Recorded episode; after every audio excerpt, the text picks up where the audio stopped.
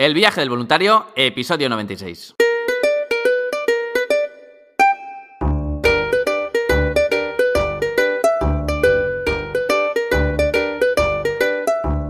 Hola, muy buenos días, bienvenidas y bienvenidos al podcast donde vamos a hablar sobre el turismo responsable, experiencias de voluntariado, los tipos de programa, diferentes países y todos los consejos necesarios para preparar tu viaje solidario. Muy buenos días voluntarias, voluntarios, ¿qué tal estáis? Feliz año, feliz año 2021. Espero que sea muy diferente al 2020, que podamos vacunarnos o por lo menos quien quiera que pueda vacunarse, que haya vacuna para todos, que funcionen ante todo y que los viajes internacionales pues se puedan hacer sin ningún peligro, que podamos seguir viajando como hemos hecho años atrás, que todos los amantes que sois vosotros de nuevas culturas, de nuevas experiencias, de ofrecer esa ayuda que queréis hacer, pues que podáis cumplir vuestros sueños bueno, y para este sábado estoy súper contento porque tenemos un proyecto nuevo, vamos a hablar de un programa medioambiental muy, muy bonito y habrá alguna sorpresita para estos voluntarios que me estaban hablando de voluntariado de larga estancia, de si tienen que pagarse el alojamiento. Y para hablar sobre el nuevo proyecto tenemos hoy a una invitada muy especial, es Yolani, es la directora del proyecto medioambiental Lancón, así que ahora mismo estamos con ella. Pero antes de empezar, recordar, como siempre, www Venture Volunteer o Organización de Voluntariado Internacional para realizar estos viajes de voluntariado, las prácticas universitarias, viajes en familia, turismo ético. Empieza un año muy interesante. Ya sois bastantes los voluntarios que habéis reservado. Hay en Costa Rica, hay en México, hay en Panamá también, en República Dominicana también hay dos chicas, en Kenia, en India. Así que voluntarias, voluntarios, ya está la gente muy animada. Y es normal porque es que llevamos un año de retraso. Claro, cuando nos pongamos a viajar tenemos que hacer mínimo dos, tres viajes en medida de lo posible. Y lo bueno es que tanto los programas como todo el mundo se ha adaptado a tener flexibilidad. Ya hablamos en el episodio anterior, la flexibilidad que hay hoy en día en los vuelos, también en los programas de Adventure Volunteer, no vais a perder nada en ningún caso. Así que os animo a reservar vuestro voluntariado. Y ahora sí, vamos a conocer a nuestra invitada de hoy. Muy buenos días, Yolani, ¿qué tal? Hola, Sergio, ¿qué tal? ¿Cómo te va? Pues aquí estamos trabajando un poquito en el podcast, muy contentos de que estés aquí. Y bueno, para que te conozcan un poco nuestros invitados, cuéntales quién eres, dónde vives, en qué trabajas. Eh, bueno, eh, mi nombre es Yolani Olmes, soy panameña, eh, trabajo en una organización ambiental llamada ANCON, que son sus siglas ya denominadas Asociación Nacional para la Conservación de la Naturaleza. Excelente. ¿Y en qué consisten los trabajos de cooperación de ANCON? Eh, bueno, la organización tiene 25, 35 eh, años de, estar fundada y básicamente se encarga de desarrollar proyectos ambientales a nivel nacional donde eh, desarrollamos temáticas como desarrollo sostenible, campañas ambientales a nivel nacional, inventarios biológicos para apoyar al Ministerio de Ambiente o organizaciones internacionales que buscan proteger y conservar los recursos naturales para las presentes y las futuras generaciones. ¿Y qué problemática es la que se está encontrando Panamá en estos territorios? Eh, bueno, eh, eh, ANCON como tal nosotros manejamos a nivel nacional, sin embargo, en 1992 decidimos crear una reserva natural privada que se llama la Reserva Natural de Punta Patiño, que queda ubicada en la región del Darién.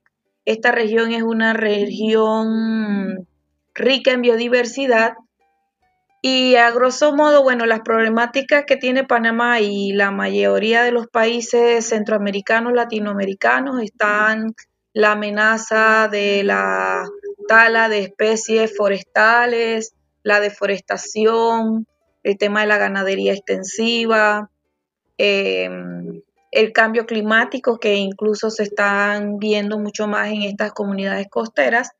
Y bueno, específicamente en la Reserva Natural Privada Punta Patiño, eh, pues allí tenemos comunidades indígenas, comunidades afrodarianitas y su problemática es también el manejo de los desechos sólidos, la tala ilegal, la caza de especies silvestres, que al final aportan la pérdida de biodiversidad en nuestro país y a nivel del mundo. La verdad es que es muy necesario este proyecto y para que los voluntarios sean conocedores, ¿en qué consiste la comunidad que nos has comentado, la comunidad indígena, en concreto la Emberá, ¿no? Es la que está allí. Sí, nosotros eh, en vista de que hemos tenido muchas necesidades eh, y hemos visto este entusiasmo con voluntarios que desean apoyarnos en desarrollar y apoyarnos en nuestras actividades ambientales, pues decidimos que nos ayudaran a trabajar en esas comunidades que cuenta la Reserva de Putapatiño. Tenemos cinco comunidades, donde las cuales son dos comunidades en Verá y eh, tres comunidades afrodarienitas que básicamente están en áreas de una reserva privada. Estamos hablando de un área boscosa donde eh, vamos a estar trabajando proyectos en las comunidades, desarrollando cultivos, eh, educación ambiental para los niños, adultos. Así que el trabajo que deseamos que los voluntarios desarrollen en esas comunidades es para reforzar y sensibilizar a la población vulnerable que son estas comunidades sobre el cuidado de la naturaleza y el medio ambiente. La verdad es que les va a encantar. Tenemos un montón de voluntarios interesados que vienen de las universidades, con estos perfiles medioambientales, también sociólogos. Este nuevo proyecto se va a sumar a todos los que ya existen en Panamá. La verdad es que son unos proyectos todos maravillosos. Y en concreto, Yolanis nos está pidiendo la ayuda para ver si tenemos la posibilidad de hacer el llamamiento para un coordinador. Ahora, Yolani, quiero que nos cuentes, o que les cuentes, mejor dicho, a los oyentes, qué perfil, qué bases hay que tener para ser voluntariado coordinador en, Panamá. Eh, bueno, el perfil que estamos buscando eh, es un chico de 25 años que tenga una carrera ambiental, puede ser un biólogo, un sociólogo, Estamos buscando alguien que maneje comunidades, que tenga un perfil de, un, de manejo de, grupos, como un sociólogo, puede ser un ingeniero agrónomo, carreras afines al desarrollo de proyectos ambientales y sociales. Es lo que realmente estamos buscando.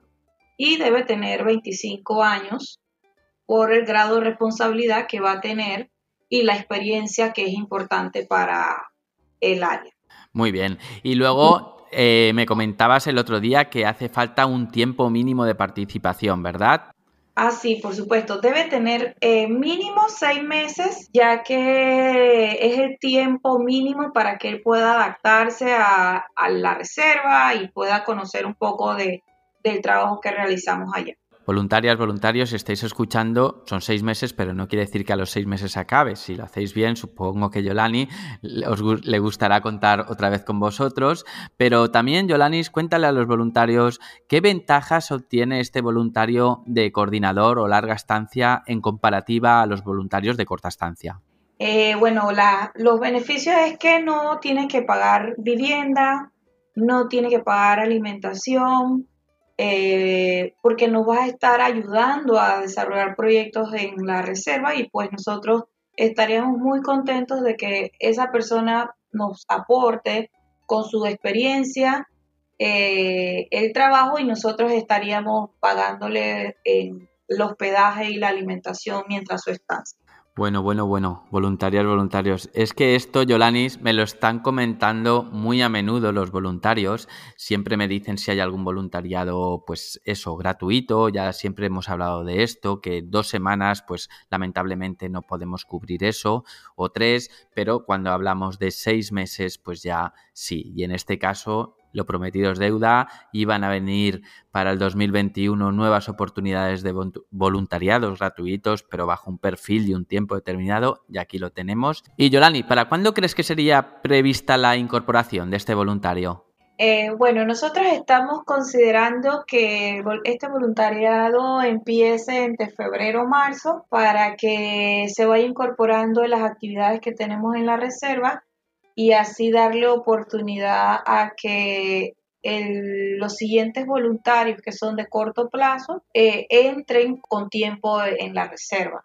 Así que planificamos que para febrero o marzo, eh, dependiendo de que todo el mundo esté ya vacunado y que la situación actual sobre el COVID-19 pues ya esté encaminada y, y controlada. Eso es lo principal, Yolani. Efectivamente, si no hay vacuna o por lo menos está regulado la situación y ante todo siempre con esos seguros de COVID, con las PCRs hechas. ¿Y qué procesos deberían pasar los voluntarios para poder acceder a esta candidatura? Vamos a estar desarrollando unos test eh, con preguntas sobre la experiencia que ha tenido, porque para nosotros es sumamente importante eso y vas, van a estar en varios procesos de evaluación donde al final escogeremos al mejor candidato. Muy bien, ya sabéis, ya dejaremos aquí enlazado en las notas del programa o cuando estén los test lo haremos saber por las redes sociales.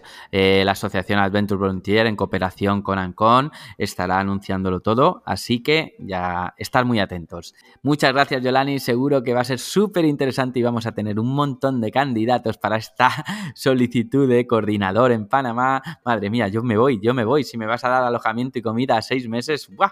pero ya, lo malo es que yo no tengo ese perfil ambientalista, pero más de uno que está escuchando seguro que lo tiene. Así que nada, voluntarios, agradeceros también a todos por seguir aquí este año que empieza, por venir a los proyectos o por lo menos por interesaros.